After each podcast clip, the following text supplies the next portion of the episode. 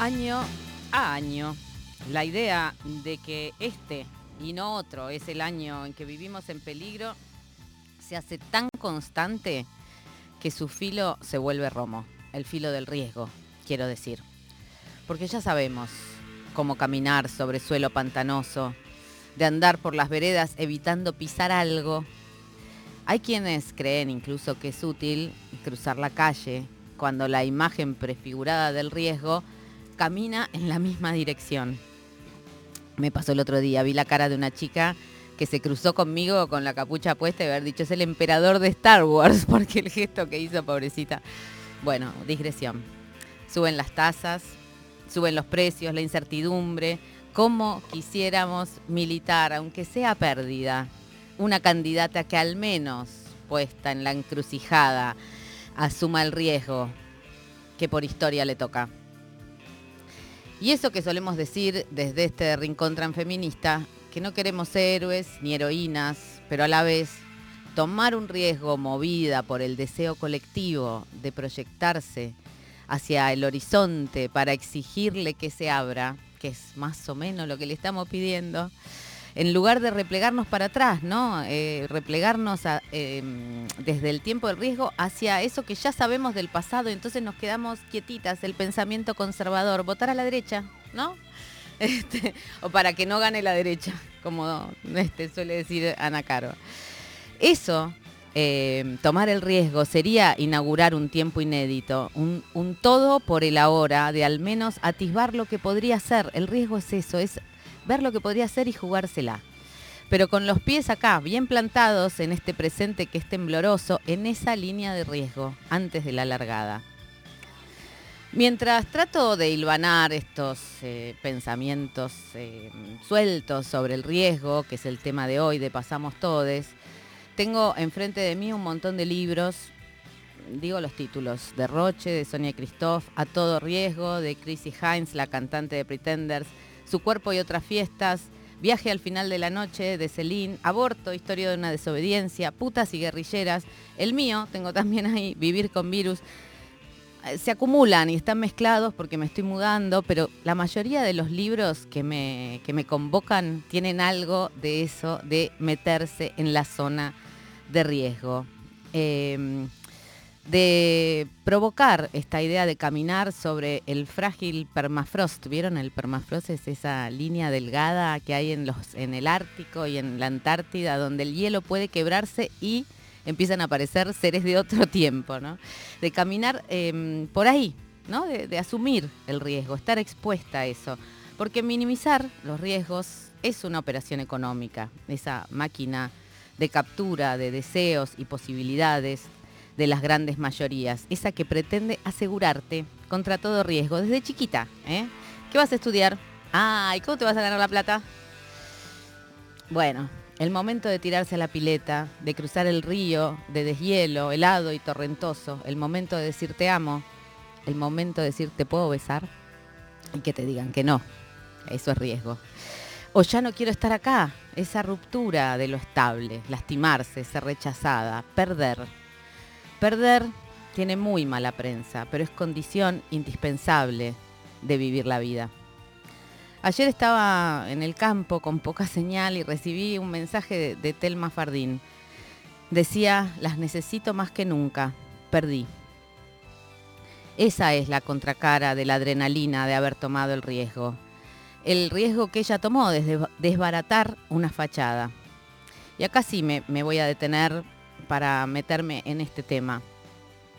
Telma Fardín perdió en primera instancia después de un proceso de cuatro años y medio donde no hubo procesos, sino más bien intentos bastante mm, elocuentes de D'Artés de esquivar la acusación por violación que finalmente, de la que finalmente fue absuelto.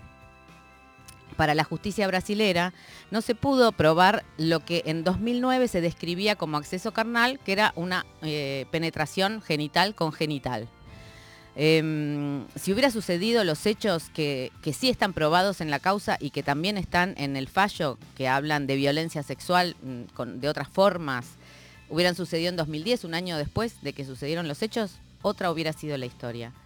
Pero lo cierto es que bueno, las leyes, las garantías lo absolvieron en este caso. Telma Fardín al decidir ir a la justicia tomó un riesgo que fue muy grande. Lo hizo acompañada y eso seguramente, eh, no sé si minimizó, pero mm, da la fortaleza, ¿no? Estar con otras, con otros, para asumir eh, ese riesgo. Em, es sumamente polémico y fue en ese mismo momento el modo en que se presentó y también las de, no, las derivas, sino las consecuencias de una presentación tan, montada de una manera para generar la sensibilidad necesaria de abrir un camino que ya venía eh, bastante cerrado, porque no era la primera denuncia que se le hacía a D'Artés, había otras tres denuncias antes, Calu Rivero, Anita Co y otra compañera que en este momento se me fue el nombre. Esas denuncias no solamente no fueron escuchadas, sino que él las denunció por calumnias e injurias. Entonces, digo, fue polémico y es polémico porque todavía ahora estamos pensando cómo se fue transformando esa denuncia em, para que muchas personas empezaran a revisar hacia atrás sus propias historias sexuales y, convirtieran en abusos eventos que podían ser polémicos, que podían ser en, algunos casos conflictos y no abusos. En este caso, el de Telma Fardín, la diferencia de poder, que es una de las condiciones principales para evaluar un abuso, estaba bastante probada, prácticamente probada, ¿no? Juan Gartés, Juan D'Artés era el galán de la, telenovela de la familia, ¿no? Esa, esas instituciones, la telenovela, la familia, el galán, instituciones intocables. Estaba de gira, era el único adulto en una gira llena de adolescentes. Em, eso, ya había denunciado a otras chicas por haberlo denunciado a él. Juan D'Artés, como se replica ahora en las redes, como clama su abogado Fernando Burlando, no fue el único cancelado en esta historia. Telma no trabajó más como actriz. Cuando lo intentó fue acusada por lucrar con su lugar de víctima, por el tema que tocaba. Ella asumió ese riesgo vivió en peligro de ser escrachada porque da talleres de género, porque su novio pertenece a un partido político, eh, por seguir viviendo sin estar llorando permanentemente, también fue acusada. Yo nunca le escuché a Telma Fardín pedir eh, penas ejemplares. Puede ser que me equivoque, pero la verdad nunca la escuché. Sí la escuché festejar que por fin este año D'Artés haya tenido que declarar. Y esto es importante porque los juicios por la verdad, esos que se están haciendo en provincia de Buenos Aires, a, los que se refirió Jay Mamón, por ejemplo, que le gustaría tener uno, pero la condición de los juicios de verdad es que sean pedido por las víctimas.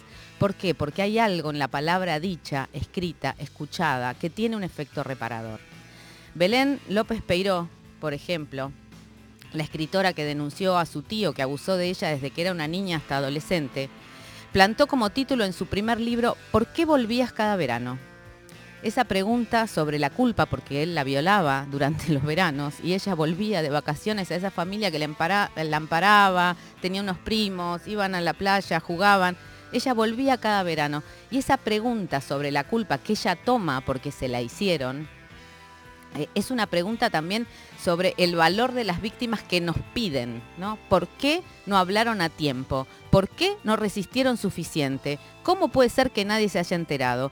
Como si debiéramos inmolarnos, como si enfrente no hubiera una figura importante de la familia, un padre, un tío, o en otros casos un entrenador, en otros casos un actor que encabeza el elenco, un profesor, un padre, como ya dije, como ya dije un abuelo, como si esas voces, las de las víctimas, hubieran sido siempre escuchadas. Si las voces de las víctimas son escuchadas, es porque hubo un largo mellar de voces que se fueron acumulando y no porque haya un solo caso testigo. En su segundo libro, Belén López Peiró, em, el título es Donde no hago pie y habla de el largo proceso judicial, 12 años de proceso judicial donde ella tenía que volver a encontrarse con ese tipo que la había abusado y que además había sido una figura protectora para ella consiguió eh, una condena con un juicio abreviado, o sea, desistió de seguir en esas, en esas em, audiencias. La justicia es tortuosa y no siempre dirime la verdad. Es un riesgo confiar en que va a poner una verdad revelada. Nunca lo hace, porque la justicia es una serie de tecnicismos, no, no es una revelación esto, ¿no? Idealmente, además de comprobar el delito, van a proteger la garantía de los acusados y las acusadas y eso también es un derecho para todos y para todas, porque nadie está exento de estar en el lugar de las acusadas. La sexualidad, por otra parte, digo, además de que es un camino tortuoso, igual muchas víctimas que se agotan, putean, se frustran, pasan momentos de extrema fragilidad durante los procesos, aún así dicen que lo harían de nuevo. La sexualidad, por otro lado, es un terreno pantanoso nunca sabemos del todo lo que queremos, porque nunca sabemos tanto de nosotros mismos. Y eso es lo que nos propone la sexualidad. Ir a descubrir lo que no sabíamos de nosotros en el encuentro con otra persona. El riesgo es descubrirlo. La justicia operando en ese plano es una situación resbaladiza. En el caso de Telma Fardín hubo un fallo que asegura que la violencia sexual existió, pero no alcanza para probar el delito de violación, porque en 2009 para Brasil el delito de violación se configuraba de otra manera. Pero cuidado, cuidado, muchísimo cuidado con el discurso de burlando, con lo que habilita esta sentencia en relación a ir en contra de la denunciante acusarla de mentirosa, que es lo que ya está en varios portales y en la tapa de algunos diarios a convertirla, eh, convertir este caso en ese caso testigo, como quisieron hacerlo con el caso de Lucio Dupuy, en que demuestra que las mujeres son malas. No es casual que sea burlando el abogado, el abogado de D'Artés. Es el abogado que le puso un chip bajo la piel a su mujer, su mujer, comillas para mí, según él, para evitar el riesgo de que le pase algo, el riesgo de perderla, ¿no? La tiene ubicada. Ella quiso sacarse el chip y no lo logró. Parió un bebé con el chip puesto. Él es el que va a demostrar, eh, el que pretende demostrar que todas las mujeres mienten con este caso. Pero este es un caso judicial entre miles. La duda absuelve a D'Artés y está ajustado derecho, está bien que así sea. Eso no quiere decir que sea inocente de la violencia sexual, como también lo dice el fallo. Eh, desde este rinconcito, y voy cerrando, no queremos ni héroes ni heroínas, y tampoco en ese sentido podemos permitir que este resultado sea evaluado como una derrota. No es todos los casos, ni Telma Fardín tiene la obligación de encarnar a una justiciera. Su historia abrió posibilidades y debates que fueron empujados junto con ella por muchas otras voces que tomaron el riesgo. Ahora que las apelaciones sigan su curso y ojalá que ella descanse un poco. De su lado queda el haberse lanzado, ese mover de ese momento de inestabilidad que invita a dar el paso también sobre la fina capa de la tierra, a donde queremos pisar sin saber, pero deseamos, aunque se pierda, aunque se falle, incluso a veces, aunque se gane.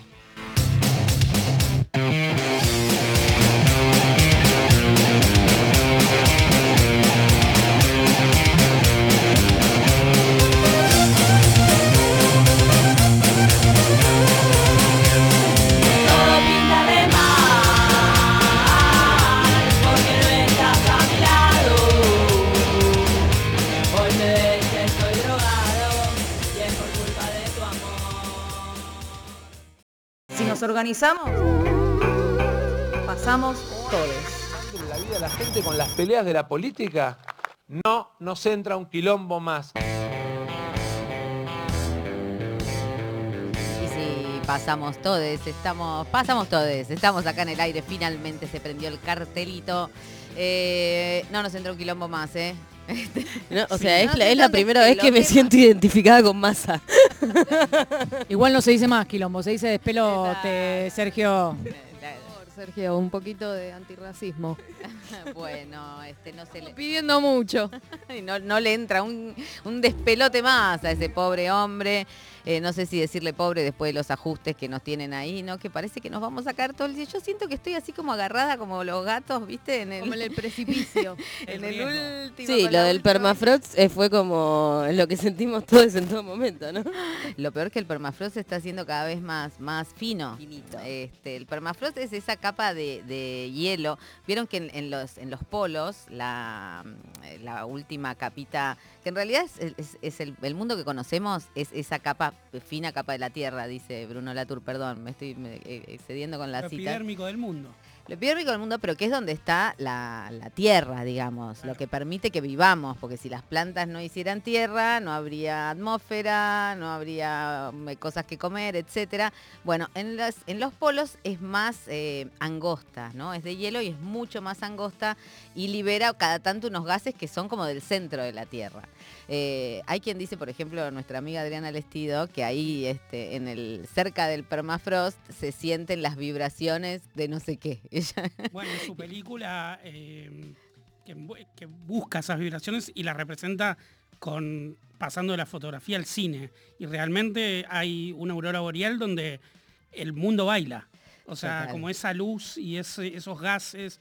Y, y es lo que logra es increíble. Es justamente retratar cómo el mundo vibra y cómo en esa porosidad de la Tierra aparecen otro, ot- ot- otra atmósfera, ¿no? Como distinta Bueno, a la que estamos- respiramos cada día. Sí, estamos hablando de la película Errante, nos, Sí, nos sí. fuimos por las ramas como siempre. La película Errante es de Adriana Lestido y justo se estrena el 1 de diciembre. No, no, no, de, No, perdón, de junio, de no sé qué. junio, de el próximo Se mes. lejos. Eh, vamos, vacaciones, en el, loco. en el próximo mes se estrena en el Malva, entre otros En el cines. Malva y en la Lugones. Ahí Creo que está. es uno en el, en el la Lugones, dos en el Malva. Yo ya estoy anotada para el uno. ¿Dos Eh, funciones en total? ¿O No, no, esas son la- la- el estreno, preestreno. En dos Claro, sábados. como los claro. días- Exacto, Los exacto. primeros días de funciones. Bueno, así nos sentimos, ¿no? Como caminando sobre hielo, como este, ¿no? Se congeló el río y vamos a caminar, no sabemos en qué momento nos caeremos. y Eh, no no te- sabemos- claro, yo no me queda claro qué pasa cuando, cuando se quiebra. ¿Qué? No sé qué pasa. ¿Permafrost? Te Sí. caes al agua. Bueno, por No ejemplo, sé. salen virus, eh, que es lo que está pasando, Ajá. virus que han estado congelados mm, este, un millón de años, por ejemplo, que no sabemos lo que producen. Y O que sea, es lo que eso se está es- evaluando en este mismo momento, no sé, no quiero hacerla sentir en riesgo. Este, Bueno, pero, pero, por, pero por eso hoy les vamos a preguntar a la oyentada eh, la última vez que se arriesgaron, si, si se arriesgaron o arrugaron, le sea, vamos a preguntar. claro. La pregunta, Pete, del programa de hoy es... La última vez, ¿arriesgaste o arrugaste? Recuerde que pueden escribirnos a nuestro Instagram y en nuestro Twitter, arroba pasamos todes, si lo hacen en Twitter, hashtag pregunta Pete, la última vez arriesgaste o arrugaste, y en WhatsApp 11 39 39 88 88 también nos pueden contar qué están haciendo si no quieren responder la pregunta. claro, capaz si no arriesgaron arriesgando nada. a una indigestión o a una borrachera este domingo, por ejemplo. ¿eh? Ahora están googleando Frosting. Este, o, o, o, o, o, ¿qué otros riesgos se pueden tomar? Vamos el 25 de mayo a la 9, a la 9 de julio, ¿no? ¿O Sí, no? vamos, ese riesgo Una lo vez que asumimos. dice, es 25 de mayo, ¿no se puede ir a Plaza de Mayo? ¿Por qué hay que ir a lo...? No Bueno, entiendo. no empecé, porque si también cuando nos organizamos para tomar un riesgo y viene uno y te dice es eh, 9 de julio o en la Plaza de Mayo, ya ahí el riesgo Ahora, se- el riesgo es organizar este operativo clamor y que la señora diga, eh, no se hagan los rulos otra vez, ¿no? Claro, yo ya dije. Está en todo su derecho de decir lo que quiera decir. No te enojes. Y Pero sí. también podemos hablar de los riesgos de, de las compras, ¿no? Porque cuando uno va a- al supermercado, a la verdulería, yo pienso todo el tiempo, si compro el kilo de ciruelas que está a 700 pesos o me como una banana. Yo te quiero decir un riesgo que tomé esta semana, y este sí que es un riesgo, ¿eh? Ojo, ojo. Agarré un paquete de cuscús que había vencido en el 2021 Y te lo comiste. y me lo comí, loco, ¿sabes qué? Me lo, no, le hice Ah. toda la vaina, que hay que hervirlo poquito, ponerle una cucharadita de manteca, a pesar de que trato de no comer manteca, pero bueno. Funcionó, porque bueno, los riesgos hay que tomarlos en vida, qué sé yo. No Eh. sé, con el precio que está el cuscús, fui a ver cuánto salía el cuscús y el cuscús, como es un, un material importado, parece que acá no se hace, bueno, arriba de los 5 lucas, boludo. Volví, agarré el paquete y lo tiré adentro del agua La caliente. mierda. Bueno, Listo. la otra opción, que es eh, que para mí es el riesgo más grande que yo puedo tomar y todavía no lo termino nunca de tomar, tiene que ver con el tema del, del robo. Hice una seña radial. Ajá. Choreando, ¿eh? Estuve Porque- choreando. no, no estuve choreando porque siempre estoy ahí como al filo de... Estuve en la Feria del Libro, no sé si saben qué está sucediendo ahora. El último día. Eh, Hoy, hoy, ¿no? es el último... No, Hoy. Mañana. el mañana, mañana. Ah, lunes. mañana lo Viendo mucho robar en la feria del libro, es un lugar para robar. Bueno, entonces, Sí. esto igual es tomar un riesgo, digámoslo todo. Sí. Obvio. Entonces yo voy por las grandes editoriales, tampoco le voy a andar robando a... No, No, no, ¿sabes? Le vas a robar la visa cartonera. ¡Oh! Le robar a Planeta, Sudamericana. Claro, esos son los códigos Madre de... Selva le compramos. Claro, esos son Claro. los chorros de... O sea, los códigos de los chorros. Eh, bueno, la cuestión es que estoy en el momento típico que va- estás por los estantes y digo, este es el... O sea, estoy. Estoy por Eh. subir al Permafro. Y nunca me, me- nunca tomo el paso. Y la gente que lo sabe hacer me dice, pero es fácil, agarras y te lo metes abajo del brazo y lo metes en... Y yo no puedo tomar, o sea, tomo el riesgo, pero no me animo nunca a... Sí. eh, ¿Te- te da vergüenza? Yo el otro día me robé una leche de almendras que sale carísima, me gustan los frasquitos chiquitos para que no se me ponga fea. Y este, bueno, me la robé. Siempre me robo algo de los supermercados grandes porque me parece a mí que no es robar. Está bueno robarle No, a no, Coto. No es robar, no es robar, No, es no. recuperar. Como decían Claro. los compañeros del cual. 70, no se roba, se recupera para el pueblo. Algo, una parte. ¿eh? Yo te hago una compra de un montón de plata, mínimo me llevo la, leche de almendra y resulta que era con esencia de vainilla. No. Una porquería. El famoso robo equivocado, el riesgo Igual- del robo equivocado. Por robar rápido, uno agarra lo Claro. primero que encuentra rápido y se equivocó.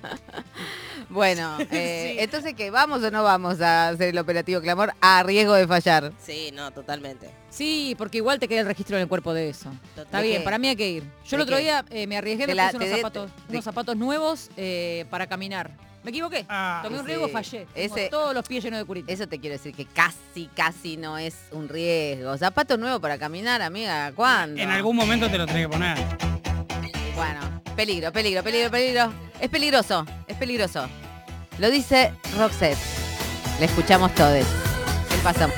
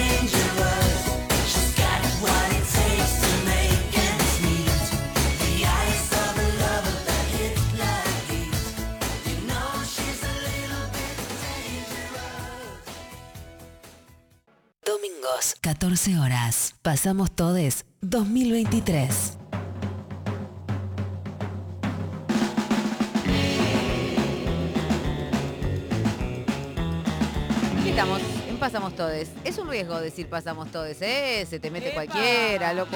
Sí, total. Este, no sé, no sé. Reservamos el derecho de admisión. No, no nos reservamos el derecho de admisión porque somos un programa que toma el riesgo de abrir la tranquera, ¿verdad? Capaz que pasamos todos quienes pasamos. Sería la. Le falta la segunda parte. Claro, yo te digo una cosa, ya si decís todes, hay gente que no te pasa. Por ejemplo, ese Joaquín, no me acuerdo cuánto, que está en la en toda la. Panamericana, de la Torre. ¿De la Torre? Ah. En la Panamericana, en el acceso este, todos unos carteles que dice basta de pasamos todes. Hay ¿En que ser serio? No, dice pará, no dice basamos todos. Dice Dice, basta de... basta de todes, basta ah, de porque todes. si dice, yo me lo tomaría bueno. como personal, si de Me pronto... encantaría. Hablando de nosotras, claramente. Este, no, no, no está. Lamento, lamento No, desilusionarla. lamento desilusionarla. Eh, quisiera saber, eh, ¿ustedes tuvieron alguna vez un trabajo de riesgo? ¿Alguna vez?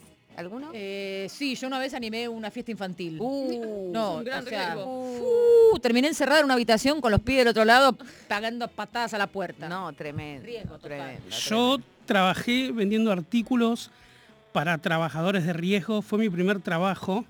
Vendía Como ropa de para trabajo. trabajadores de riesgo, Claro, ropa de trabajo para gente que hacía como trabajos pesados o algunos artículos. Y mi riesgo mayor era que me enamoraba de muchos clientes, ¿no? Ay, Porque eran unos chongos hermosos. Pu- Puedo imaginarlo, no sé por qué, pero puedo imaginarlo. Yo, Yo no, yo siempre estuve a salvo. mientras estoy siempre estoy a salvo. Yo, Yo- la otra vez casi pierdo la mano por hacerme el chongo, ¿no es cierto? Ah, bueno.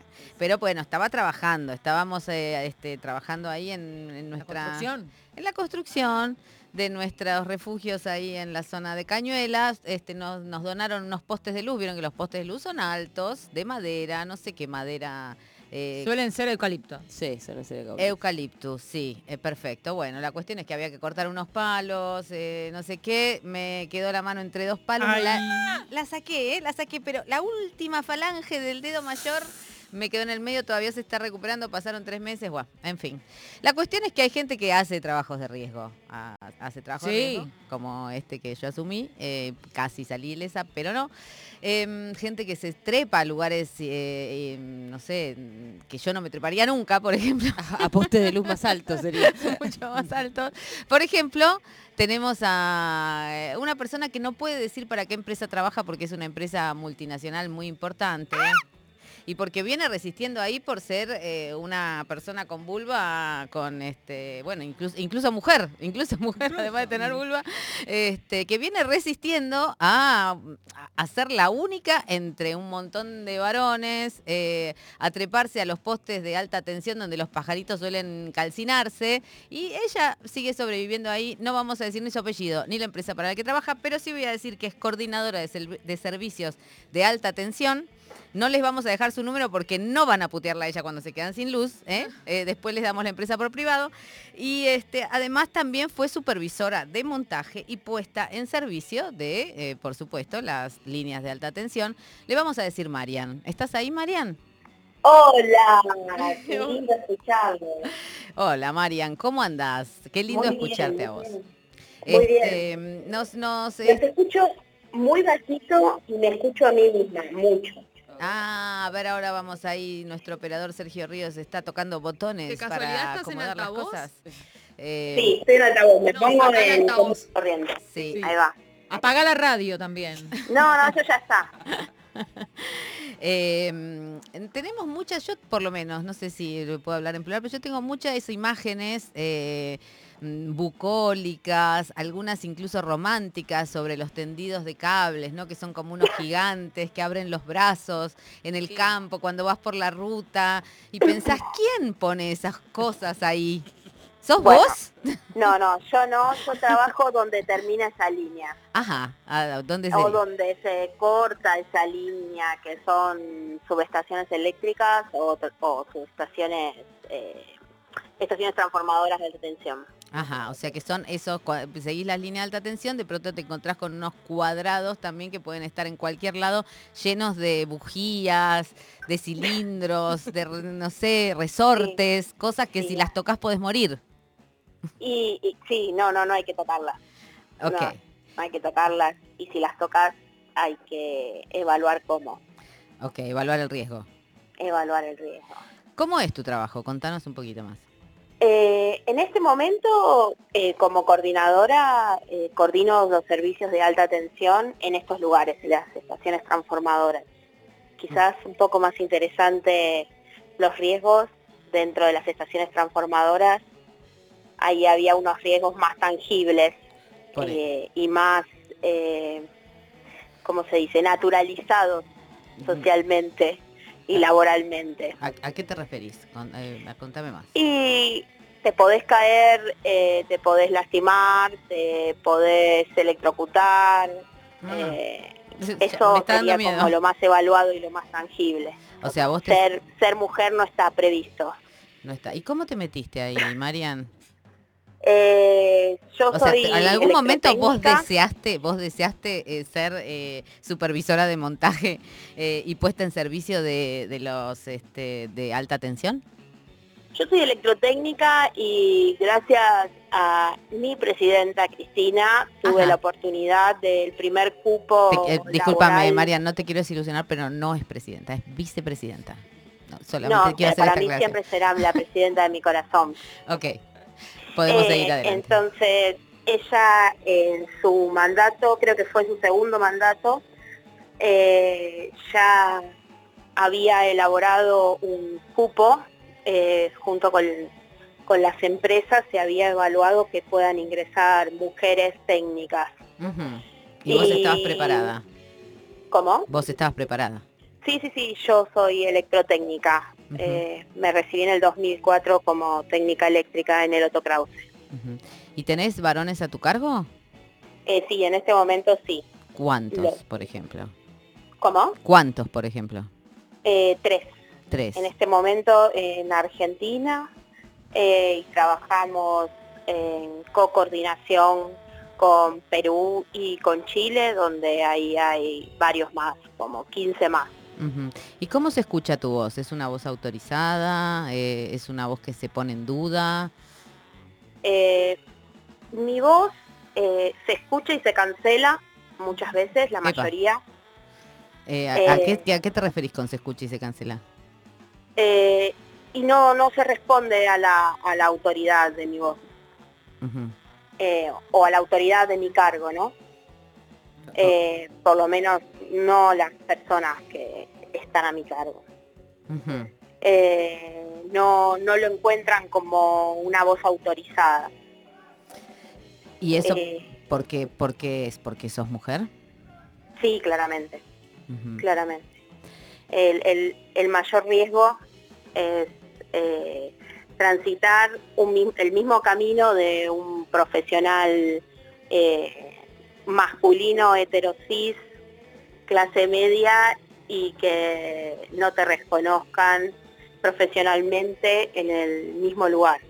Claro, claro. O sea que... Ahí yo me hago una pregunta, ¿no? Porque si ponele, hay jerarquías, sobre todo en las empresas multinacionales hay jerarquías en donde si eh, la gente que está a cargo tuyo eh, no te responde, eh, tendría que haber alguien que esté por encima tuyo que de algún modo ejerza... Obliga a que te respondan. Claro, ¿eso no, no, no sucede?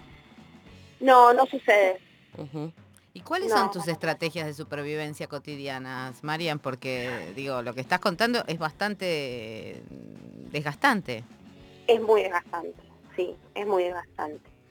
Eh, la verdad es que es tratar de elegir las batallas que, que- que uno da, ¿no? Eh, y tratar de, de concentrarte en los procesos eh, y tratar de que la afección en las respuestas no, no, te, no te invada, no te afecte tanto Mm, eh, uno va eh, endureciendo el cuero. claro. Es como que tenés que pasar de, bueno, esta es mi voz, pero ellos no la escuchan como mi voz, la escuchan como una voz de mujercita, ¿no? Esa, esa doble eh, dialéctica. Y después cuando se encuentran con vos cara a cara, eh, digo, porque no todas las comunicaciones deben ser cara a cara, como sabemos en el último tiempo, ¿no? Eh, Sí. eh, cuando, cuando das una orden cara a cara, ¿cambia tu corporalidad? Este, ¿Les representa algún cambio? O este, en cuanto a esta cosa de mm, homologar la voz de una a la voz de todas las mujeres que no saben de electricidad? Eh, no, no, no, no cambia. Voy a llorar, Marian. Yo, yo, voy a, yo voy a levantar un poco el ánimo este domingo, No, porque si no... Quiero que me cuentes un éxito. Sí. Sí, eso. No, mi mayor éxito es poder haber eh, producido una carrera de tantos años, haber aprendido tanto, haberme consolidado como profesional, eh, poder ser una de las primeras supervisoras de campo del país que ha tocado interruptores de alta tensión. Eh, si no la primera, la verdad que no lo tengo tan chequeado, pero podría Para nosotras decir- sos la primera. Ay, Che, pará, contá esa anécdota con Cristina que tuviste que sobre tu trabajo y sobre, no sé, no me acuerdo exactamente cómo es. ¿Cómo fue? Y yo creo que le debo un poco haber eh, tenido la posibilidad de poder ejercer eh, esta profesión que tanto me gusta. Y la última vez que fui a Calafate le dejé una carta. ¿Pero fuiste de turismo? ¿Fuiste a hacer turismo, Calafate? Fui a hacer turismo y a poder entregarle la carta. Ah, ¿Y te contestó? Y me llamaron de, del Senado eh, agradeciéndome la carta de parte de ella. Qué bien. Igual yo quiero que cuentes una anécdota que para mí es mucho más cara a mis afectos, que tiene que ver con una vez que arreglaste en un festival llamado Tortazo, que bueno, Tortódromo. Tortódromo. Bueno, Tortazo era otra cosa, ya les contaré en otro programa. Eh, pero en el tortódromo me dijeron, alguien me dijo que habías arreglado con un paquete de cigarrillos un quilombo que hacía caer todo el festival. ¿Cómo fue? Había- Ay, otra vez dije quilombo, perdón. Un lío. un lío. Un despelote. Un un lío, despelote. lío se puede decir. Sí. Lío. Eh, había un problema, un desperfecto con el audio, y le había saltado. Y alguna vez un compañero de la facultad había arreglado un fusible con un papel de cigarrillos. Eh, ¿Viste los papel metálicos que Sí. vienen adentro de las cajas? Totalmente. Entonces, con ese papel arreglé el fusible y pudo cantar Sara Eve. Hermoso. Ah, bueno, pudo cantar Sara Eve gracias a las este, buenas artes de... eh, de Yo Sí. no hablo nunca, pero voy a hablar porque este este fue espectacular. esta- Contanos, contanos, esta porque nuestra estábamos productora. en el tortódromo, no sabíamos qué hacer, teníamos un generador, me quedo que decíamos, no, quedó chiquito, el audio no funciona porque es chiquito el tortódromo, ya había un montón de tortas jugando al fútbol, haciendo cosas. Con Estaba agua, Sara Eve peligro, había generadores, con agua. Y vino, o sea, estábamos todas alrededor del generador mirándolo como si fuese algo súper extraño. la Vino caja Marian de dijo, Pandora. ¿Alguien tiene una caja de cigarrillos? Y yo la miré y dije, Fumamos "No, fumo, armados". pero alguien fuma, tomá, acá tenés el cigarrillo. Y hizo dos cosas y nos salvó. Después tocó Sara Eve, Saya Satia y estuvo increíble y todo fue por...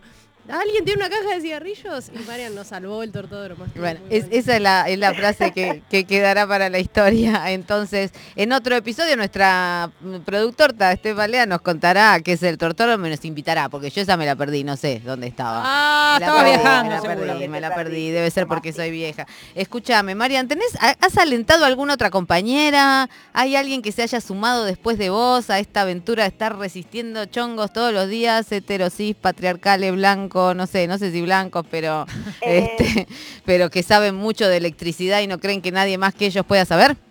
No sé si les las alenté, pero sí hay más. Eh, no sé si tanto eh, en alta tensión, pero, pero sí eh, veo más gente en campo eh, del ¿En campo? Se nos fue. Se nos fue. Se nos ¿Qué fue. pasó? ¿La silenciaron? La silenciaron. la atención en la casa, capaz. Sí, Alguien. sí. Alguien, alguien. El, bueno. el riesgo de, de que se corte la De todas comunicación. maneras, si alguien necesita arreglar un escenario, un generador, eh, montar un tortódromo, Soy, ¿eh? Acá está. Nos podés Perdón, dejar. se- no sabía que se había cortado. no, no hay problema. Este, decías que había más eh, compañeras en campo, o Sí, sea que las ves más campo. trepadas a los postes, no de alta tensión o de lo, lo que sea, pero ahí están, salvándonos sí. las papas. Sí, eh, mucho más. Eh, siempre se buscan, por ejemplo, perfiles, perfiles eh, femeninos para administración, para papelerío, pero eh, en campo, por ejemplo, hay muchas licenciadas de seguridad y higiene, Bien. eh, que son quienes evalúan los riesgos mira, eh, mira qué bien. y en consecuencia, eh, por ejemplo, brindan procesos, procedimientos para que esos riesgos se amortigüen. Bueno, muy bien. Ahí están las compañeras hartas de ser secretarias, con ganas de hacer otras cosas. Te agradecemos muchísimo esta comunicación. eh, te agradecemos muchísimo que sigas teniendo a Cristina en tu corazón como presidenta. Nosotros acá estamos tratando de tenerla en el sillón de Rivadavia, pero bueno, eh, un beso, Marian. Muchísimas gracias. Un abrazo enorme. Eh, nos quedamos con tu teléfono por privado por si hay algún generador roto en este momento, tal vez puedas hacer algo, ¿sí? Perfecto. Nos preguntan, esto ha sido Marian, eh, no voy a decir el apellido, no voy a decir la empresa que trabaja, pero sí es coordinadora de servicios de alta tensión y ha estado subida a lugares muy riesgosos. A mí, me- a mí me parece importante que, que nos quedemos con su teléfono, porque por ahí pasa que hay eh, otras personas que están colgadas de cables o de cosas parecidas Sí. y les sirve esta unión, porque yo creo que hay más de las que parece, pero por toda esta cuestión de que no se ¿Colgadas de puede cable, decir. decís? Sí, Hay bueno, una cofradía. hay una cofradía que Hay yo creo que este programa puede empezar a unir. Bueno, vivan los talleres de electricidad en todos lados. Y la electricidad vieron que está un poco así ligada con el sexo, el amor, Las amistades. sí, las amistades peligrosas. Me haces tanto bien. Qué temón.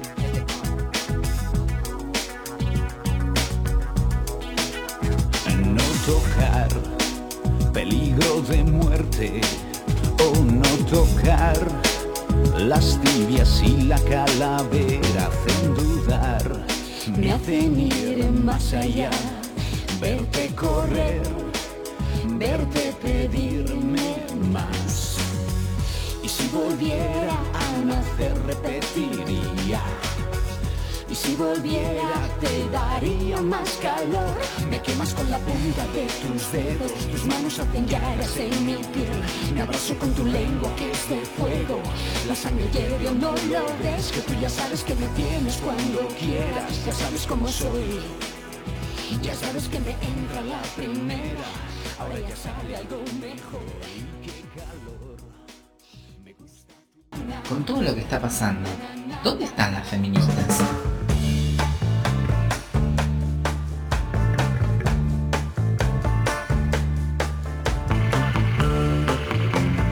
Estamos en Pasamos Todes, tomando riesgos a más no poder. Eh, lo que estamos preguntando es, ¿qué pasó la última vez? ¿Arriesgaste o arrugaste? Así es, arroba pasamos todes en Instagram y en Twitter nos pueden contar eh, y responder el hash- con el hashtag pregunta PT y también al 11 39 39 88 88. ¿Eso de pregunta a Pete fue un riesgo o no fue un riesgo? No lo tengo claro. Caro. Una apuesta. A una apuesta, que no es lo Que no mismo. termina de ser lo mismo que un riesgo. Ahí está, me gustó eso. Pero vamos a ver qué pasa, qué responden las personas, cómo nos va. ¿Por qué la noche siempre está arriesgada- a- asociada al riesgo? Porque tiene mala prensa, porque, Porque te pasa, no- a mí de adolescente me pasaba que entre mis compañeras estaba como, los padres de mis compañeras pensaban que solo se cogía de noche, entonces no las dejaban dormir en la casa de los novios, pero podían pasarse todo el día en la casa de los novios. Claro, era como, como si los telos no abriesen a las 3 de si la la- tarde. Claro, como si solo se cogiera de noche. Como Para si la mí- siesta no fuera el mejor momento para coger. O la mañana, claro. Para mí viene de ahí. El mañanero me gusta. A mí también. Estás descansada, ¿viste? Claro, fresca estás. Y aparte después el desayuno sabe mejor. Ya arrancaste muy arriba. Es como que ya hiciste el ejercicio, ¿no? Este, esa- la tarea hecha. Eh, sí, yo igual prefiero el siestero porque el siestero es como decías una apuesta. Eh, el mañanero es como des- estás descansada, te levantás y ya tenés una energía como para empezar el día con todo, digamos, ¿no? Pero el siestero tenés que interrumpir el día y apostar a un polvo con ganas. Sí, los Lo mismo el nocturno, el nocturno te vas a la cama y bueno, mismo, qué sé yo, y... Eh, sí. este, Igual a mí a mí se me hace difícil a veces, ¿eh? Porque la noche se llega. A mí me da miedo el siestero porque eh, coincide mucho con después de comer y a mí como que después de comer es no, me, no me muevan. No me toquen. La- Las historias clandestinas de la siesta son... Hay muchas. Muy Muy arriba, pero ahí ya venís preparada, comiste livianito, lo que quiero decir. Sin embargo, en la noche también tenemos que decir que salen este, determinados perros que no son las especies compañeras, sino este, la policía, ¿no? La policía parece más desatada de noche.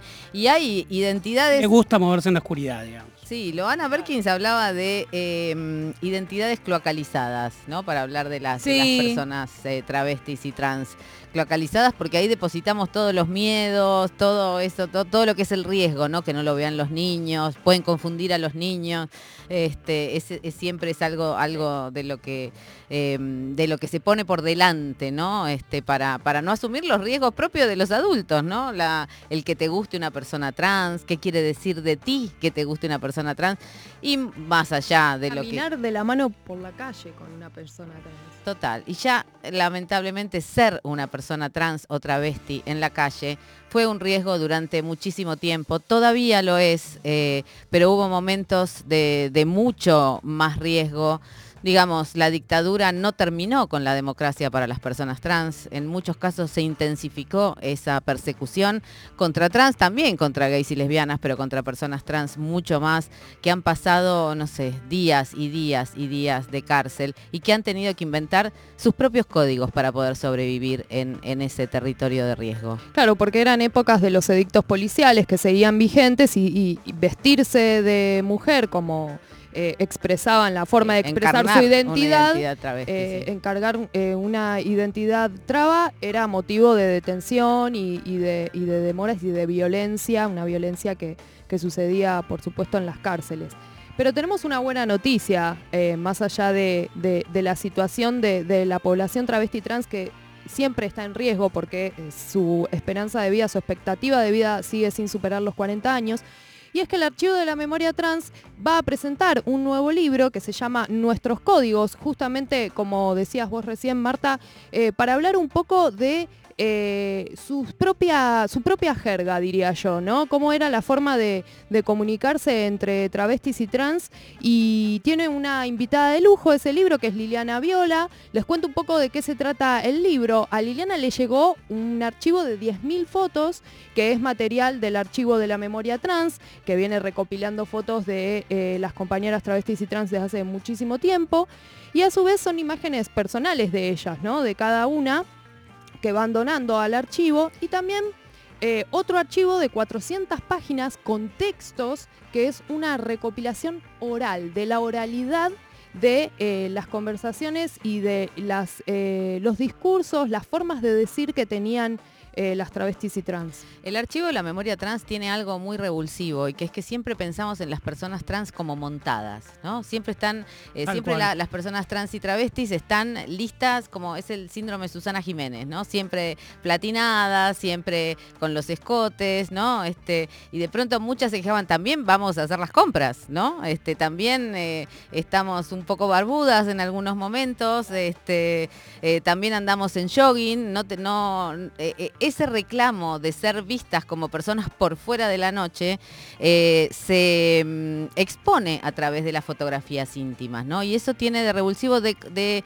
eso, traerlas a la vida cotidiana y este, estos, estos códigos que vos decís, claro, por supuesto, eran códigos de resistencia, ¿no? Cómo avisar que llega la policía, cómo avisar que había que descartar algunas cosas, eh, en fin. eh, Sí, palabras, conversaciones, también frases célebres que, que se decían entre ellas porque, bueno, tenían su lenguaje particular, un lenguaje propio que construyeron ellas, eh, porque, bueno, en ese momento eh, estaban inmersas en un mundo de, otros códigos, ¿no? Que eran tal vez los códigos de las personas cis heterosexuales, que ellas, eh, a ellas no les servía, por supuesto, entonces... Dice el libro algo muy hermoso que es, tenían su propia manera de traficar la risa, la resistencia, las siliconas, el placer, el llanto.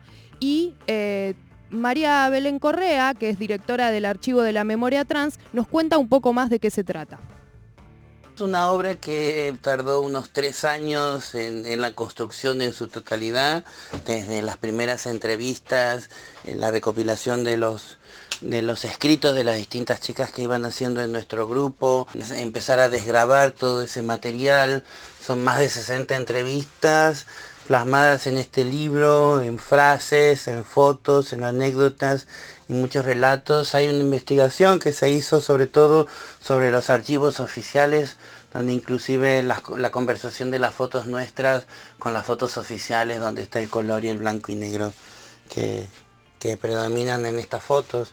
Un trabajo de más de 300 páginas en este libro, una compilación, creo que sería la, la segunda parte de, de- nuestro primer libro y a la vez nos cuenta cómo estamos hoy como el archivo y cómo procesamos este libro y la información en las fotografías y creo que, que se refleja en este libro que es muy muy muy hermoso porque como dijimos tiene un tiempo de trabajo y mucha gente trabajando en ello.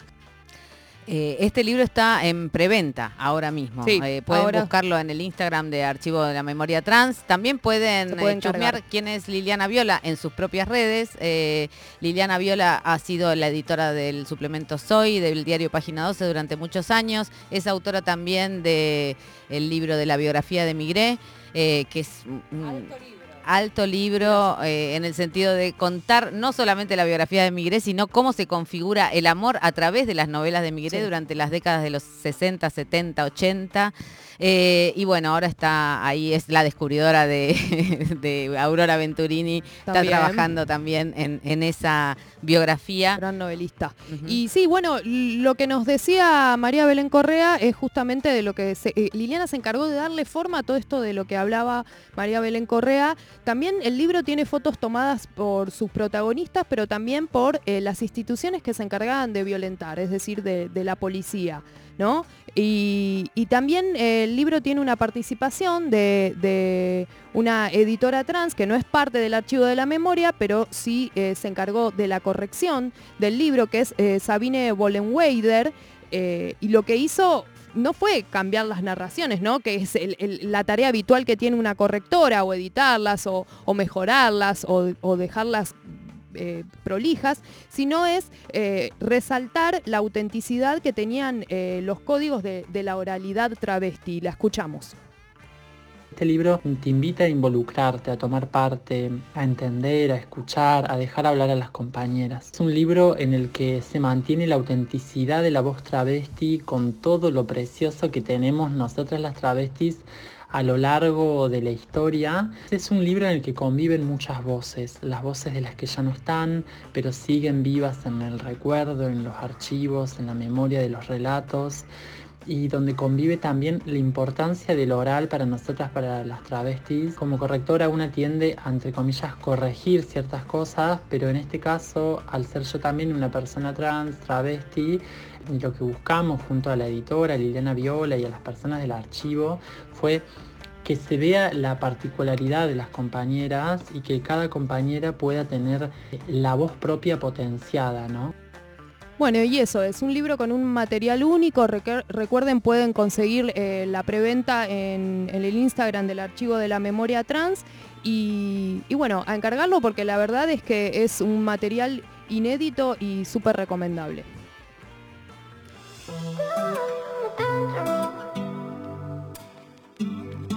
Acá Nicky Nicole, Trueno y Bizarrap van a compartir con Roxette el título Dangerous. dangerous, pero pruebo el miedo, baby, for you. You know I'm dangerous, pero igual me llama Lady D'Angelo. Ey, you know I'm dangerous, pero pruebo el miedo, baby. Ya no quiero actuar para las cámaras, just you and me. Nada más, para de la mano, vámonos. Que temprano para los dos. Donde el mundo descansa llegamos y aunque no perdamos y a dónde ir, Argentina está buscando. Atendedora de boludos.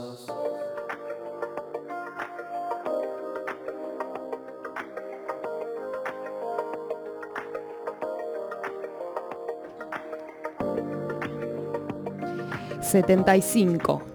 Ese es el porcentaje de las víctimas de femicidio que fueron asesinadas en su propia vivienda en el 2021. Según el Registro Nacional de Femicidios que realizó la Oficina de la Mujer de la Corte Suprema de Justicia de la Nación en 2021, el 75% de las víctimas directas de femicidio fue asesinada en viviendas, el 39% en la que compartía con el femicida, el 25% en su propia vivienda, el 8% en la vivienda del sujeto y el 3% en otras viviendas. Los hogares siguen siendo los lugares más peligrosos para los cuerpos feminizados. ¿Quién se acuerda de ir a misa cuando está cogiendo?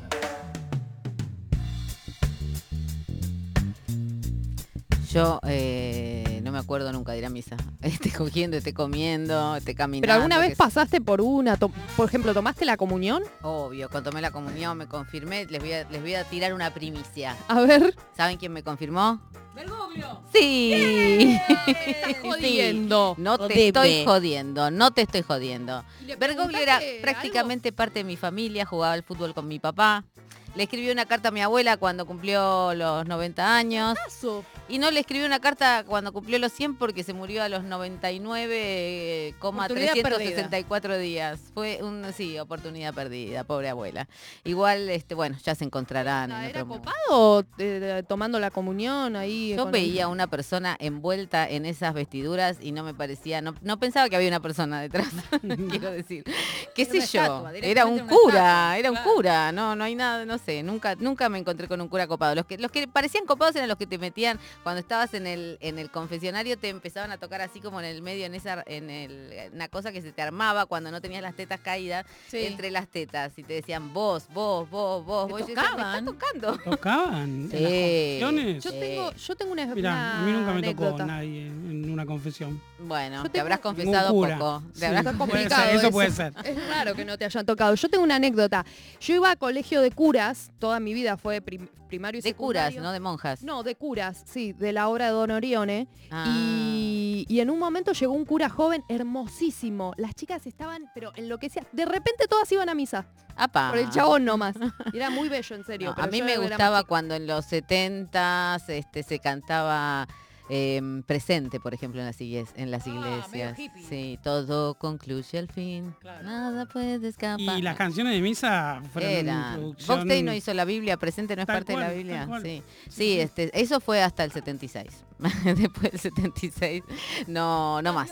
Cambió todo, cambió todo, en efecto. No estás escuchando un programa religioso, estás escuchando Pasamos Todes, por si tenés alguna duda, y está del otro lado. Y hoy estamos eh, tratando de preguntar a ver qué riesgos tomás, si arrugás, si no, qué sé yo, esas cosas. Y bueno, la gente responde cosas. Sí, Ritualitos en Instagram nos dice, Ritualitos Libros, no tenemos un nombre, tenemos el, el chivo de paso, le Está pasamos. bien, no importa ya. no Eh, vamos nos a dice, elogio del riesgo de Ana de Fourmantele, que no lo sé pronunciar, trae una linda vuelta de tuerca acerca de tomar el riesgo de vivir la vida al- alejándose del concepto de arriesgarse ante el peligro en sí. Vale decir que murió rescatando a dos niñas en el mar, pero aún así ella hablaba de otra cosa. Y después nos dice, anoche tomé el riesgo de ir a ver a, Ana Caro, a quien tengo en mi derecha, con hija de 14. Salimos casi inmensas y muy contentas. Casi inmensas. Qué lindo eso de salir inmensas. Sí, me encantó. Dice mm, eh, María Luisa Peralta, gracias por nombrar a Madre Selva en Pasamos Todos. Hace un rato cuando nombramos una cantidad de editoriales que no había que robar en la Feria del Libro y que hay que ir por las más grandes. Ayer me estuvieron grabando las chicas de Lesbianas Proyecto Federal para sus redes y yo nombro a Pasamos Todos. Bueno, el riesgo de- del trueque, ¿qué sería esto? no? Ella nombra pasamos todo y nosotros nombramos Madre Selva. Bien. Y así, y ahí, y rezar. ahí es el riesgo. de- Descontentes. ¿Arriesgaste o arrugaste la última vez, Murillo?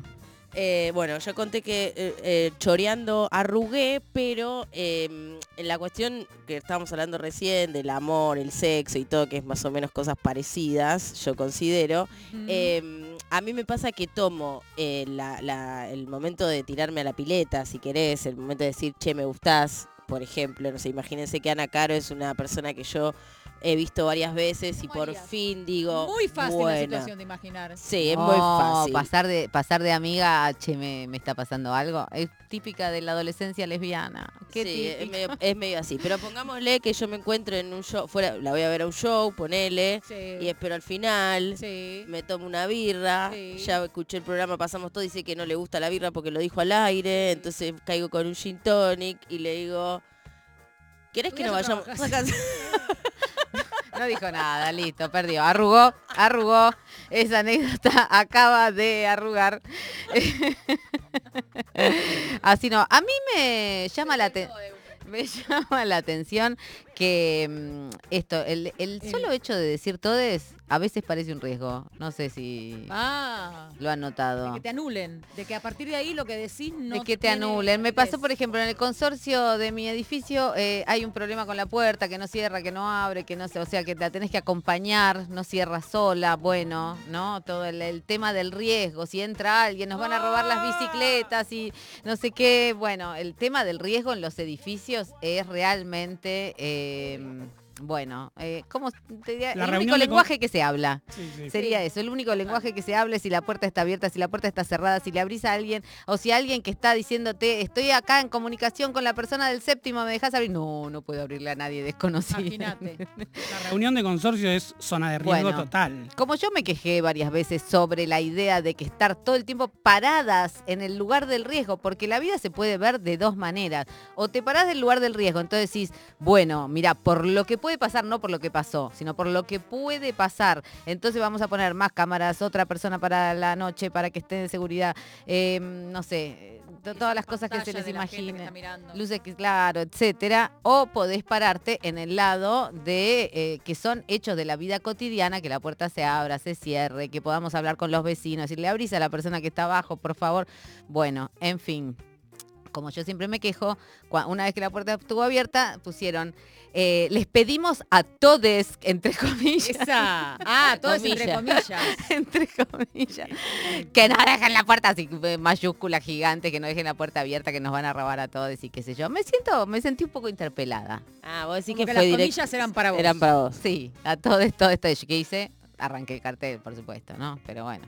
Bueno, Ah, Ah, re, una, re una- trancu. una pequeña. Ha- hablando de lenguaje inclusivo y riesgo, justamente lo que pasó el año pasado con el gobierno de la ciudad que decía que prohibía el lenguaje inclusivo en las escuelas a riesgo de que les alumnes, lo dijo los Para, alumnos, para combatir el riesgo. para combatir el riesgo, sí, es, es verdad, me expresé mal, eh, de que no puedan aprender a escribir bien el español. Ajá, el español, sí, es O verdad. el- Bueno, el relato sobre las escuelas y el lugar seguro y riesgo y peligro es algo que venimos eh, experimentando en un montón de sentidos. La semana pasada sucedió que hubo una denuncia en un jardín, de varias denuncias en un jardín de la ciudad de Buenos Aires eh, por abuso por parte de docentes.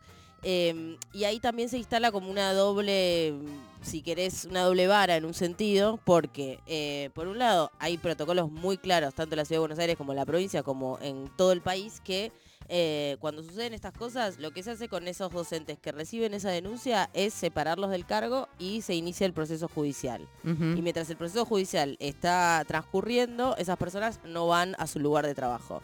Lo que sucedió específicamente en este jardín es que una vez que se separaron a, los, a las docentes de, de su puesto de trabajo, la policía hizo allanamiento, eh, hay como cierto hostigamiento. Hizo un allanamiento con niñes y... En horario eh, escolar, claro, en exactamente. horario escolar. Exactamente. Eso realmente es eh, como una situación más peligrosa, digamos, que, eh, que la escuela siga, te- digamos, siga eh, su vida cotidiana, de- por decirlo de alguna forma. Pueden existir estas denuncias, pero una vez que se active el protocolo, eh, las niñas pueden seguir yendo a la escuela. eh, en este caso, hay muchos de los docentes que no tenían, digamos, no estaban involucrados en la causa judicial, se las llevó a un lugar eh, apartado, se les hizo preguntas. Las niñas de jardín, que estamos hablando de niñas de hasta 2, 3, 4 años, eh, se los estuvieron viendo toda esa situación. Sí, eh, hablamos mucha, no sé si acá hablamos, pero hay, hay una, dos palabras que, que van juntas dura- du- en muchas ocasiones, que es el pánico sexual, ¿no?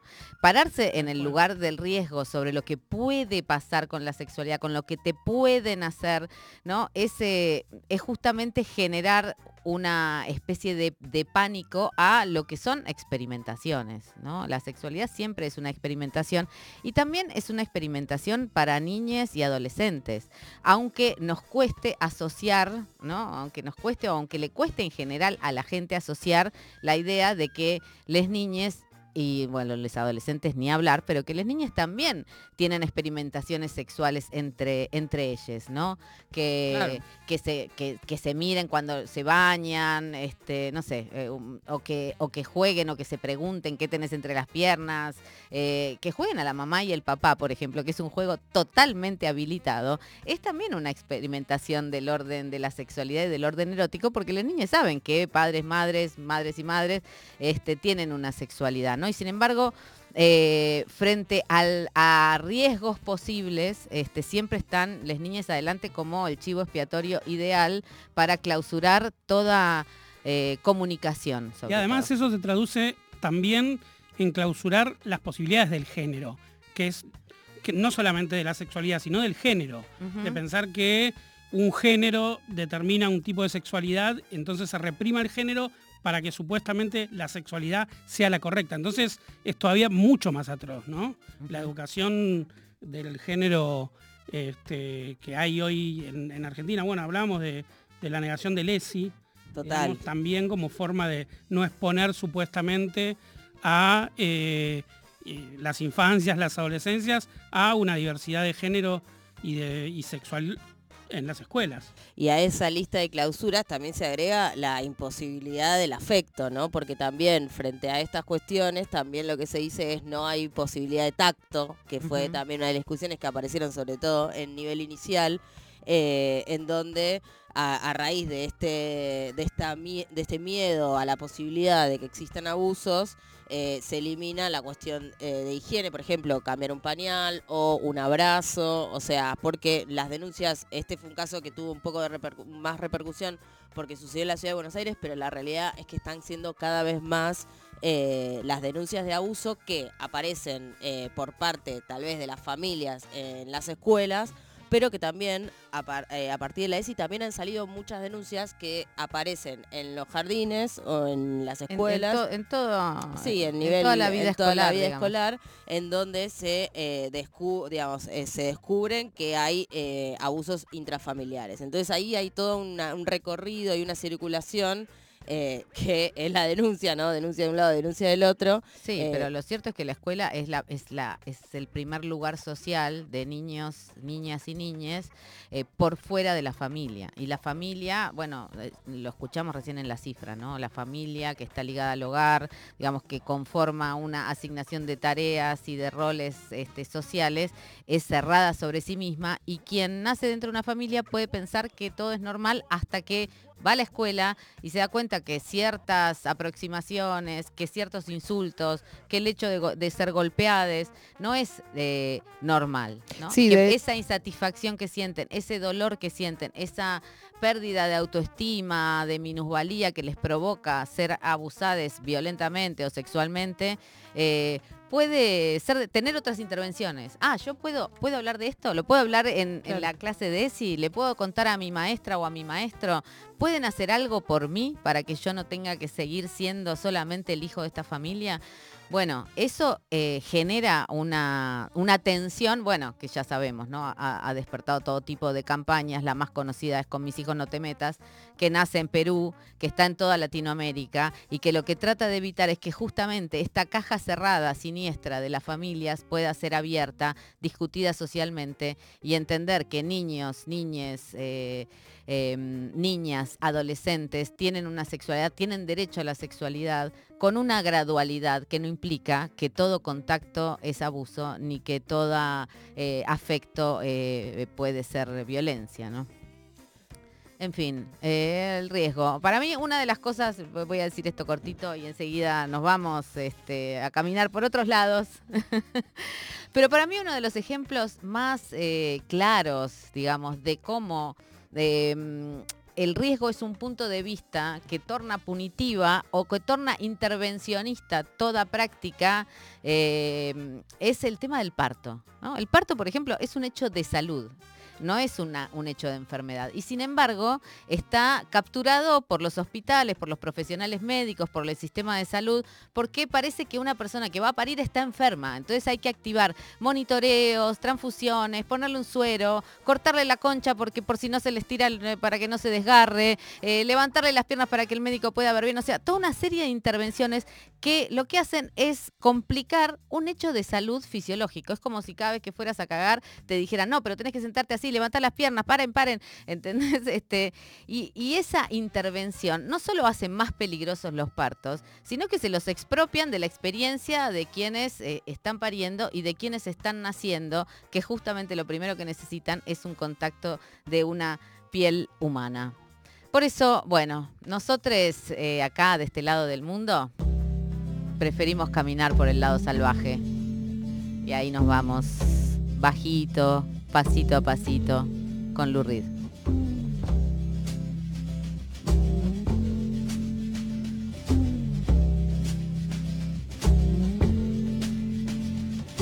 Holly came from Miami, FLA.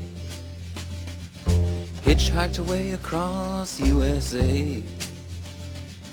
Plucked her eyebrows on the way, shaved her legs, and then he was a she. She says, Hey babe, take a walk on the wild side.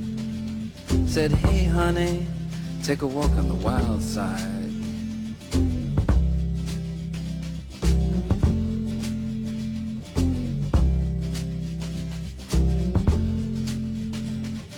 Candy came from out on the island. In the back room, she was everybody's darling. But she never lost her head, even when she was giving head. She says, Hey babe,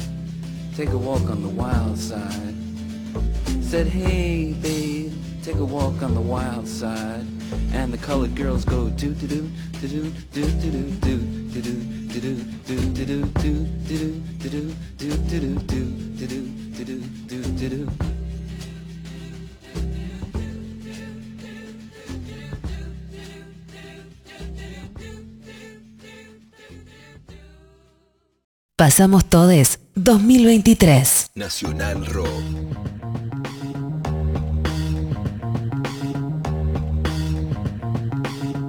Riesgo y placer. Placer y sexo. Dos sensaciones que a veces se excluyen, pero muchas veces se complementan o se potencian. Un caso es el sexo en lugares públicos, donde estas dos cuestiones entran en un diálogo muy particular. Eh, porque justamente está el riesgo de estar en una actividad ilegal y que eh, haya un castigo, un castigo legal, pero también un castigo moral, si alguien te encuentra que no pertenece a la ley, supuestamente en esa Mm. performance sexual. Hay un caso muy famoso que tuvo las dos condenas, que es el de George Michael, que fue encontrado teniendo sexo en un baño público en 1998 Tremendo, no sabía. y tuvo un caso, ¿Sabías? sí, sí, un caso legal, pero también una condena moral pública como cantante por esas prácticas, ¿no? Y porque además no era tan común que fueran putos. O sea, Eh, mucha tal gente cual. se comía que George Michael no era puto hasta ese momento. Obviamente, por suerte, eh, lo asumió de una manera genial porque hizo un video burlándose de, esto y teniendo sexo en un lugar público, no era un baño, pero tenía sexo como en un camión que se veía de arriba, entonces un helicóptero lo perseguía y lo encontraba teniendo sexo en la caja de un camión. Pero bueno, justamente a él lo encontraron en una tetera, que la tetera es un tipo de sexo en lugares públicos. Es una práctica que tiene toda una historia, una genealogía, y que mm, mucha gente cree, cree que las teteras eh, son prácticas de tener sexo en, en un baño público, pero en realidad es tener sexo en ciertos baños públicos. No todos los baños públicos son teteras y no todas las, la- eh, las eh, prácticas de sexo en, en baños públicos son teteras. Porque una tetera es un lugar apropiado por una comunidad, por una comunidad de placer, por una comunidad de placer, por el riesgo muchas veces, que marca ese lugar y lo hace propio. Lo hace de alguna manera un lugar de encuentro cómplice de un, un grupo de gente que le gusta tener sexo en lugares públicos. ¿Y cómo te enterás cuando es Bueno, una hay, hay varias formas de enterarse. Bueno, ahora las redes, hay comunidades, digamos, virtuales que, que- que señalan el mapa este del placer y del giro por las teteras. Pero históricamente, eh, el graffiti, el graffiti en el baño se Mm. usaba para marcar los baños. Eh, de hecho, hay un libro eh, que es Fiestas, Baños y Exilios, los gay porteños durante la dictadura, de Alejandro Modarelli y Flavio Rapizardi, que empieza el capítulo sobre el sexo en los baños públicos como forma de resistencia en la dictadura, con un graffiti. Con un graffiti que decía Lisette ama y generala de las teteras. Una marica que había grafiteado en un baño en 1980, digamos, y esa marca eh, es, ese ponerle un nombre y un, y, y- y- y un punto dentro de un mapa marcaba que esa era una tetera. Los grafitis eh, de los baños que ofrecen chupopija, no sé qué, bla, bla, ponen... Oh, voy a poner atención. Es- porque a, ve- eso- a veces te ofrecen sexo oral en la. Es- en eso- la esos de- grafitis marcan también esa zona como zona de tetera, de circulación de gente que este, tiene una performance sexual en lugares públicos. También, obviamente, hay eh, dentro de las comunidades de placer de las teteras, hay el boca a boca. La tetera de tal tren, de tal estación. Nunca mejor dicho, de boca a boca. Claro, de boca a boca literal. Estaba a punto de decir lo mismo. Bien. Digo, se arman comunidades alrededor de estos lugares. Obviamente, eh, eh, las teteras tienen códigos. Estas comunidades crean códigos. Códigos de eh, para, para asumir ese riesgo como placer y también para prevenir ese riesgo. Es decir, existen la figura a veces en, en- los, en las organizaciones de la gente que practica sexo en, teteras, alguien que vigila quién viene o que enseña cómo vigilar quién viene a otra persona. O sea, por ejemplo, dice, "Escu- si se abre la puerta, avísame, o, fíjate por el espejo, o cuando se refleja en el azulejo no sé qué, es que está viniendo alguien. Entonces uno aprende esos códigos para prevenir los riesgos, los riesgos de que venga la policía, los riesgos de que venga... Es como hablábamos antes de, los códigos de las travestis, digamos que, que también eh, funcionaban como forma de crear comunidad y una comunidad que resista a las formas reaccionarias de, este, de cómo- atacar y- y el riesgo de- prácticas de... Sí, No, el riesgo de saber a quién invitar, digamos, a, a una performance. ¿Ese, ¿Hay algún código en particular? Bien, a- ahí hay un riesgo... ¿O te tirás a la pileta? Claro, ahí está el riesgo más grande de las teteras, que es que es un espacio abier- abierto, democrático, y, y puede venir cualquiera en cualquier momento, y también está el riesgo de invitar a alguien a esa práctica que le parezca un asco, digamos, porque claramente hay, hay gente que no quiere asumir ese riesgo, o que ese riesgo no le da ningún plus al placer. Claro. Porque ese riesgo puede ser afrodisíaco, puede ser eh, una forma de vértigo que le suma al orgasmo. O pura incomodidad. O pura incomodidad, tal cual. ¿Y Hay- hay- cruising es lo mismo que tetera? no, el cruising es el giro. Ok. Eh, Es el, el giro en lugares públicos, obviamente, pero es giro nada más. Esto, el giro no implica la práctica de la sexualidad. Acá hay una práctica sexual que es el centro, es la obtención de placer en un, en un espacio público. Perdón, ¿el giro qué implica? Es eh, Salir a levantar, digamos, Ah, el- lo que se llama ligue en, en- en España, es simplemente salir, erotizar el espacio público, erotiza el espacio público. El gire es alguien que está haciendo una performance erótica en el espacio público, pero esto sexualiza el espacio público, Claro. que es una otra categoría, digamos. ¿no? No te vas a buscar un espacio cerrado, sino que vas a buscar el espacio abierto, digamos, Claro. es el, el propio baño. Y aparte es en baños. Yo me acuerdo Modarelli hablando del olor de las teteras, Claro, ¿no? Como bueno. algo erótico. Eh, hay, hay algo de práctica scat, que es la forma que se, se llama en la jerga a la gente que le gusta lo escatológico, y el olor de las teteras es algo muy particular. De hecho, hay un libro que se editó en el 2020 de un artista argentino que se llama Alberto Greco, Mm. un gran artista argentino eh, de la década de- entre el 40 y los 60, y uno de sus escritos eh, cuenta toda su vida sexual en París entre 1954 y 1962.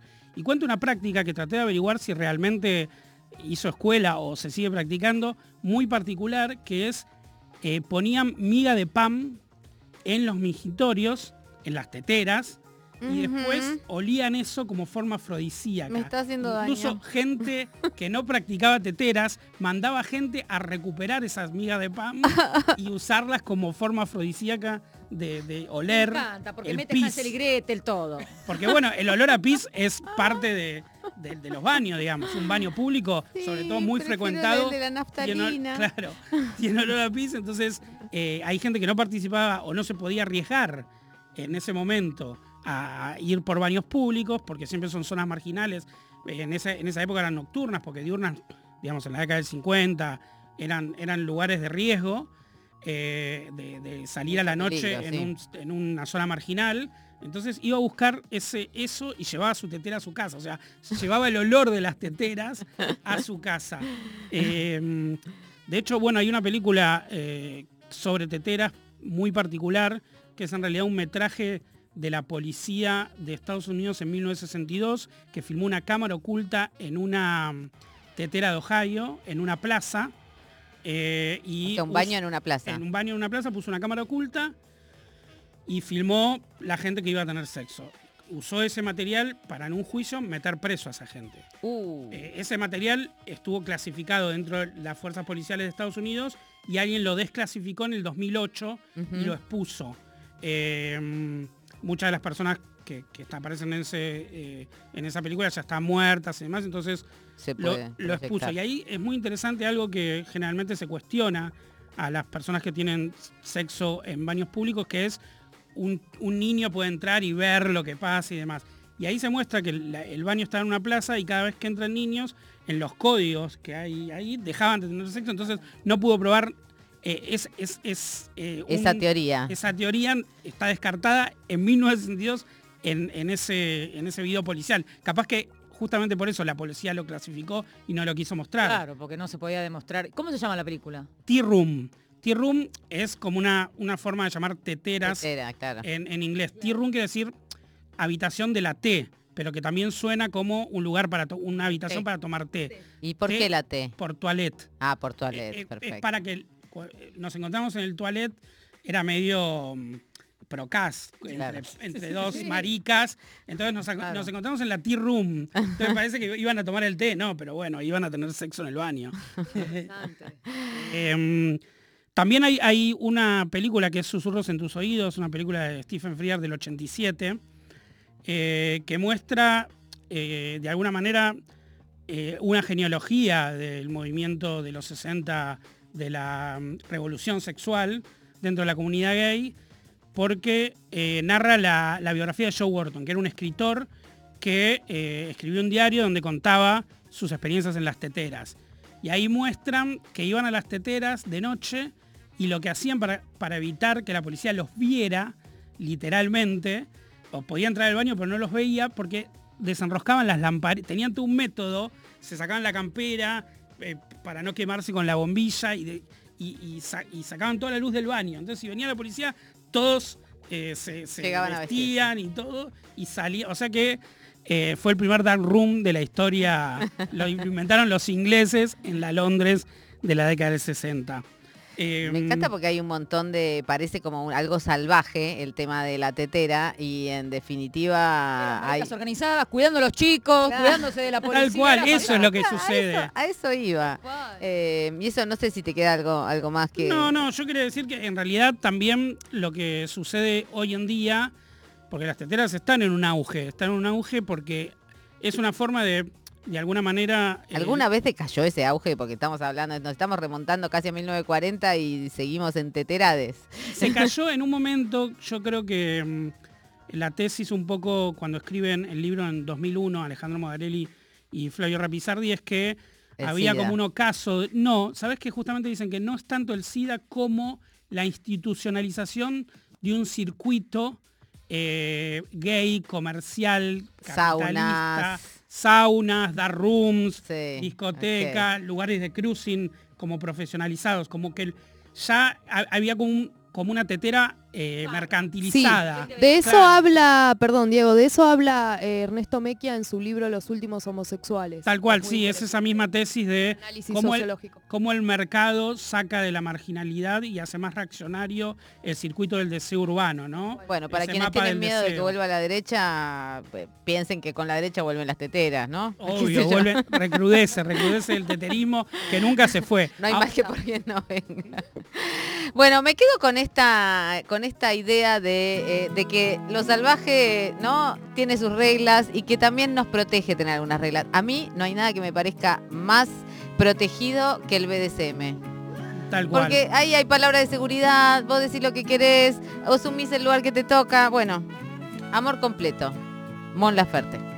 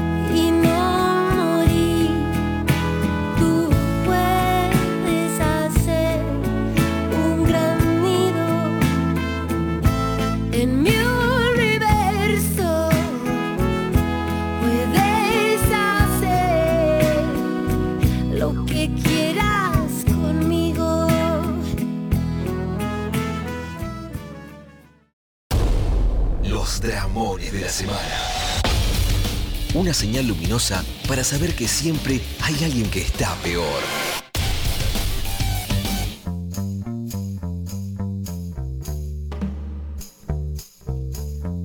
Dramón de la semana. Así es. Perfecto.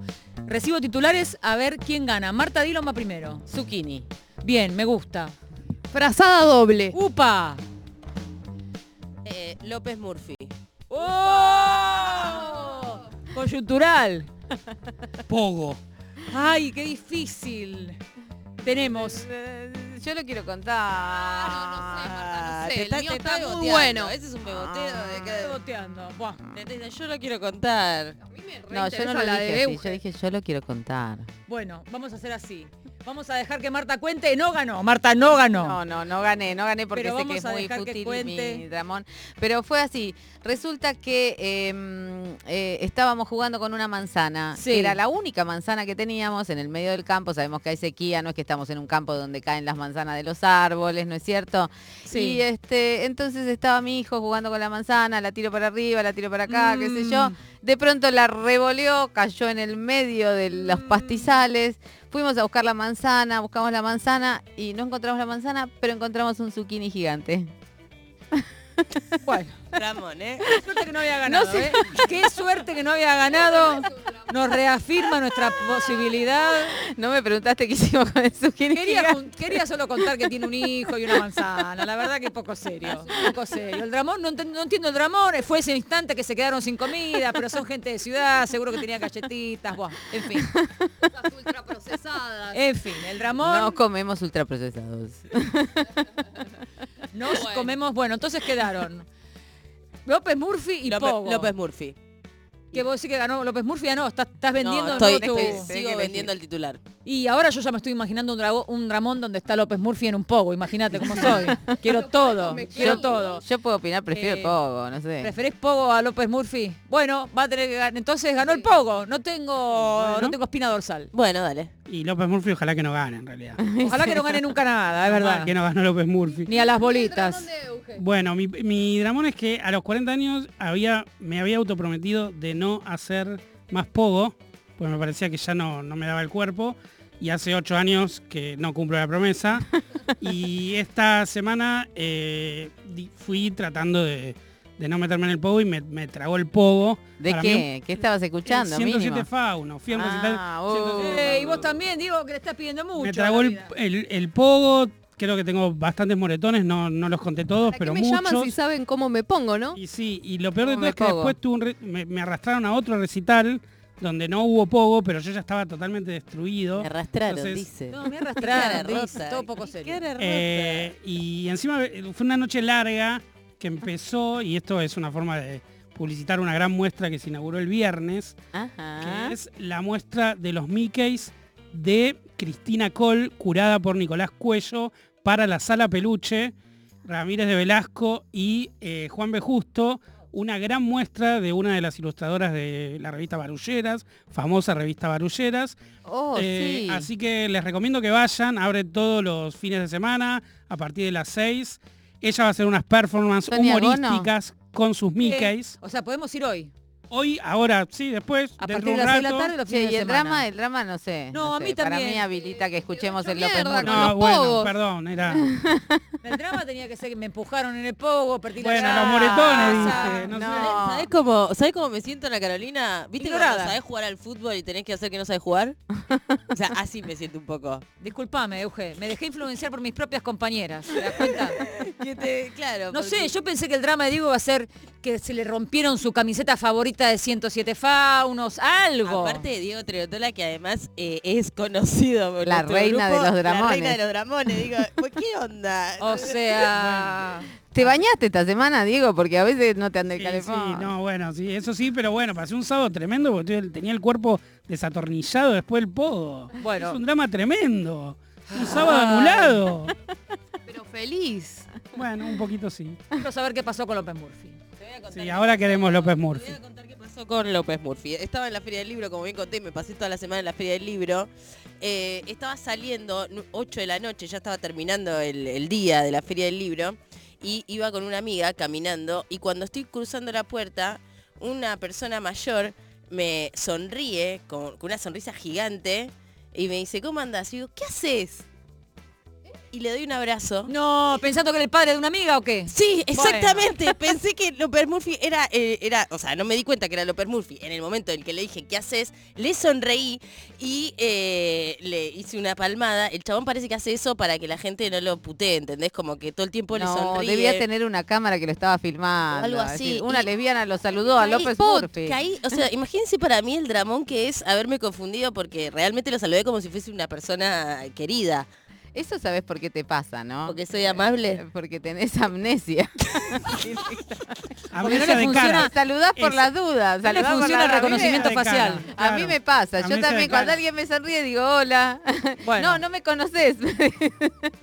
Claro, pero fue tremendo porque aparte mi amiga, una vez que terminó toda esta secuencia, me dice, acabas de saludar a López Murphy como si fuese tu abuelo. O sea, bueno, Euge, sos un peligro. Soy un peligro real. Es un dramón eso. Público, porque hay gente que te pudo haber sacado fotos con ese saludo y perdés toda credibilidad. No, perdemos todes. Perdemos todos. No pasamos todos. Perdemos todes. No tendría que haber preguntado, no tendría que haber preguntado para No, que me- desarrolle. Me arrepiento, me arrepiento. Un peligro. Igual López Murphy es el dramón de todos. Y sí, sí, sí, estamos escuchando a Sudor Marica featuring a Yelen Becker cantando La Peligrosa, por eso un peligro.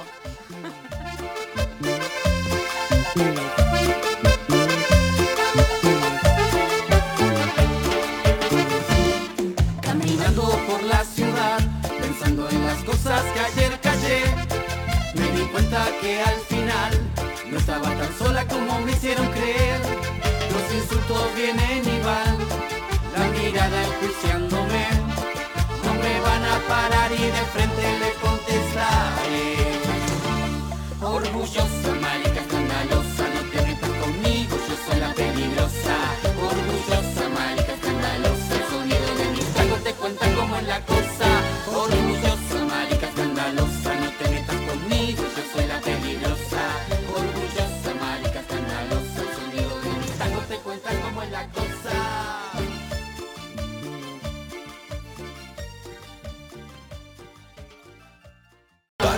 todes. Un programa lesbiano no excepcional.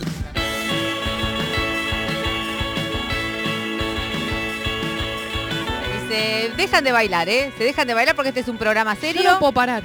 lleno de Quitado. sujetes peligrosos.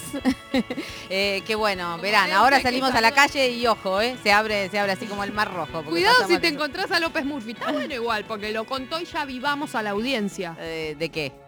De López Murphy. De que López Murphy anda abrazando gente. Que López Murphy puede parecer un abuelo, por ejemplo. Total. Bueno, Eh, igual, bueno, ojalá que no se les cruce. Ojo con el reconocimiento facial, por favor. Bueno, la gente ha respondido a nuestra pregunta del día de hoy, que es la última vez, ¿arriesgaste o arrugaste? ¿Qué hiciste? ¿Cuál de las dos cosas? Acá dice, por acá arriesgando siempre. Vengo de un par de golpes importantes y bajé un cambio. Nos dice Elena de Montevideo. Ahí hay como un montón de información en ese mensaje. Sí, sí, sí. Sí, dijo que es en relación al amor. Lo demás no importa. Lo puso en otro mensaje. Ok, sí, porque si se topa con la calle Pou, espero que tampoco lo salude como si fuera su, su Claro. Y Bien. también nos escribió Pierina Nochetti, una gran amiga del Oh, programa. Absolución para Pierina, absolución para Pierina, Por eh, que está ahí procesada por eh, hab- haber hecho una pintada diciendo ¿dónde está Tehuel? Y nos dice, qué lindo escucharles en vivo, hermoso programa, besos. Te queremos. Gracias, Pierina, te queremos un montón. Y bueno, esto está llegando a su fin. No sé si les ha quedado claro algo del riesgo, no sé. eh, ¿Es necesario que algo quede claro o, o dejamos el riesgo. final abierto? Y El riesgo de que no se entienda. A riesgo de que no se entienda. Y aparte, si todo lo que es abierto siempre es un riesgo. ¿no? A mí, a mí eso me pasó muchas veces en mi vida, con esto de que siempre pienso que la gente no entiende lo que hago.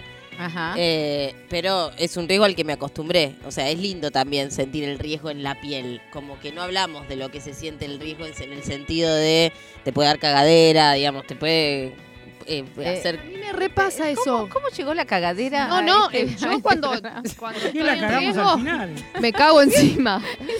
Todo el tiempo. Euge, gracias por decirlo, porque me, me representa.